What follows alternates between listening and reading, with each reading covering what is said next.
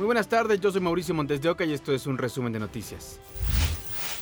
Osiel Cárdenas Salinas, hijo del ex líder del cártel del Golfo, fue sentenciado a nueve años de prisión en Estados Unidos tras declararse culpable de tráfico de armas. El hijo del capo de la droga fue enviado a una prisión federal. Además, tendrá tres años de libertad supervisada y una multa de 20 mil dólares. Osiel Cárdenas Salinas, de 31 años, se declaró culpable el 2 de agosto de 2022 de intentar comprar 10 rifles de asalto para exportarlos a México un tribunal federal rechazó amparar al exdirector de la Agencia de Investigación Criminal de la extinta Procuraduría General de Justicia, Tomás Herón, quien buscaba deshacerse de la orden de aprehensión girada en su contra por el caso Ayotzinapa por los delitos de tortura y desaparición forzada. Los magistrados confirmaron este viernes la decisión de un juez de negar la protección y la justicia federal a Cerón de Lucio, quien se encuentra exiliado en Israel.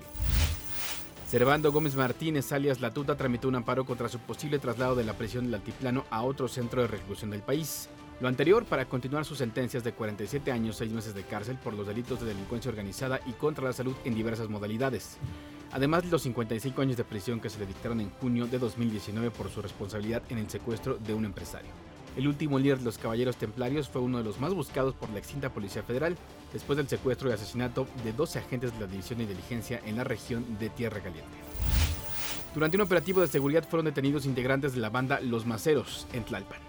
Durante la madrugada de este viernes, fueron detenidos 16 integrantes de una célula delictiva dedicada al narcotráfico y que operaba en el sur de la Ciudad de México. Fue aprendida la Meche, jefa del grupo y quien también trabaja para Don Agus, líder de la banda de los Máceros. La intervención tuvo lugar en un predio ubicado en la calle de Seguantepec, en la colonia Mesa Los Hornos de la alcaldía Tlalpan participaron 40 efectivos uniformados que fueron recibidos a balazos, sin embargo, no hubo lesionados. En el cateo se aseguraron 12 kilogramos de marihuana, medio kilo de cocaína, un arma larga, dos armas cortas y 72 mil pesos en efectivo. Los detenidos fueron trasladados en dos camiones Rino y llevados a la Fiscalía Especializada en Delitos contra la Salud ubicada en la avenida Jardín de la colonia El Gas, donde rendirán su declaración. Con imágenes de Jorge Guardiola y Daniel Flores, Oscar Mendoza, Fuerza Informativa Azteca. La Compañía de Jesús dice que el asesinato de José Noriel Portillo, alias El Chueco, no es un acto de justicia. Muerto el chueco no se acabó el crimen y tampoco se hizo justicia. Es lo que afirma desde la Sierra Tarahumara el padre jesuita Javier Pato Ávila tras confirmarse la identidad del delincuente que hace nueve meses acabó con la vida de los sacerdotes Javier Campos y Joaquín Mora, así como de un jugador de béisbol y un guía de turistas en Cerocahui. Cualquier muerte es muy reprobable. No es el fin que se pretendía, por supuesto que no debería detenerse, llevarse pues un juicio conforme a derecho. Eh, no terminó todo aquí, obvio, tampoco terminó, no, no solucionó el problema. Y ya lo dijimos nosotros en nuestro comunicado, no es un triunfo de la justicia, no triunfó la justicia, al contrario, consideramos que es un fracaso del Estado mexicano. El padre Pato, como lo conocen los feligreses, afirma que ellos ya habían señalado la posibilidad de que José Noriel Portillo el Chueco apareciera sin vida. Por eso dice, pedían a las autoridades de Chihuahua y federales dar con el paradero del criminal. No tienen un control del territorio, les ganaron. Les ganaron casualmente. Eh, si tuvieran el control del territorio, sabrían por dónde se estuvieran moviendo todos los grupos, los que andaban detrás de él, los que existen en la sierra. Entonces son cosas que son muy patentes, aunque a las autoridades estatales creo que estas opiniones les molestan mucho, pero pues no, pues no podemos ocultar la verdad, no podemos inventar tampoco lo que no está sucediendo. En tanto, el cadáver de Portillo Gil permanece en una funeraria de Los Mochis, Sinaloa. Y este mismo jueves, la Fiscalía de Chihuahua confirmó que no fue un disparo, sino 16 los que acabaron con la vida de El Chueco, quien presuntamente operaba en la Tarahumara para el grupo criminal de los Salazar. Leti Villarreal, Fuerza Informativa Azteca. Seis detenidos dejó un operativo de seguridad en Tlajomulco, Jalisco. Ocurrió en la colonia Zapote del Valle cuando elementos de la Secretaría de la Defensa Nacional localizaron un inmueble utilizado como casa de seguridad. Tras una revisión se logró rescatar a una mujer y dos hombres que fueron privados de su libertad. Además decomisaron chalecos tácticos, armas de fuego, cargadores, droga y teléfonos celulares. Agentes de la Policía de Investigación detuvieron a un sujeto identificado como Carlos Armando por su probable participación en el delito de violación en contra de una alumna en la escuela Dolores Olmedo, ubicada en la colonia La Nopalera en la alcaldía Tláhuac en 2022.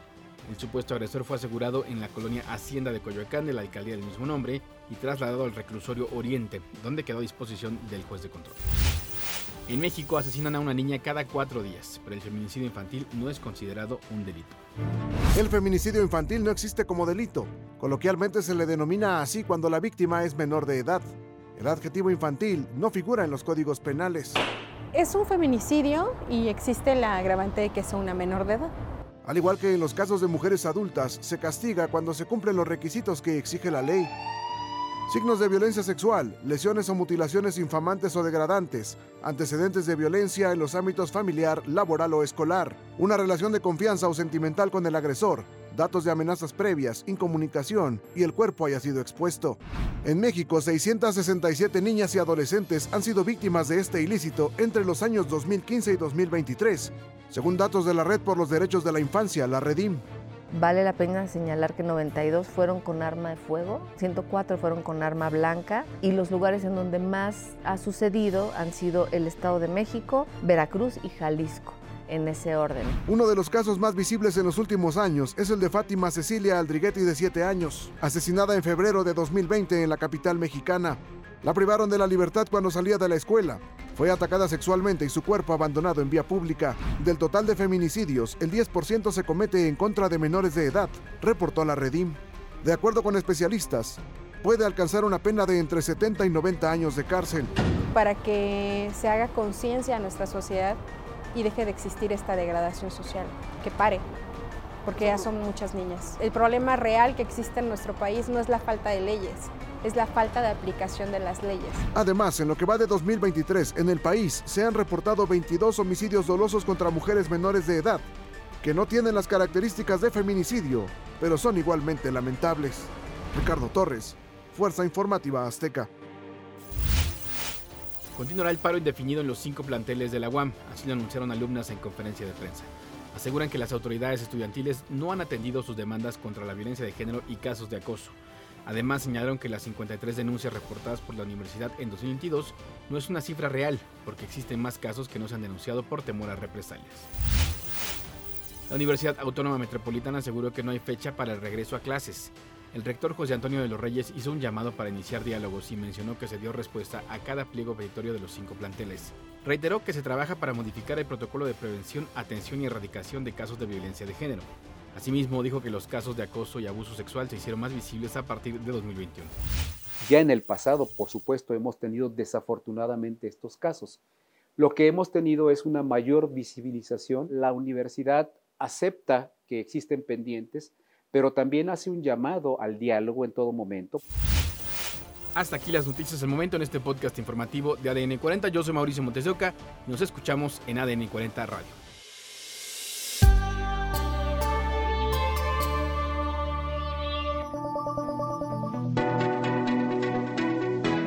Podcast es presentado por VAS, la super app que te ofrece muchas y nuevas formas de pagar todo lo que quieras con tu celular. Olvídate de las filas y dedícate a lo que más te gusta. Ver tele en vivo, películas, escuchar música, podcast y estar siempre enterado de las noticias más importantes. Todo en un mismo lugar. VAS, la super app con todo.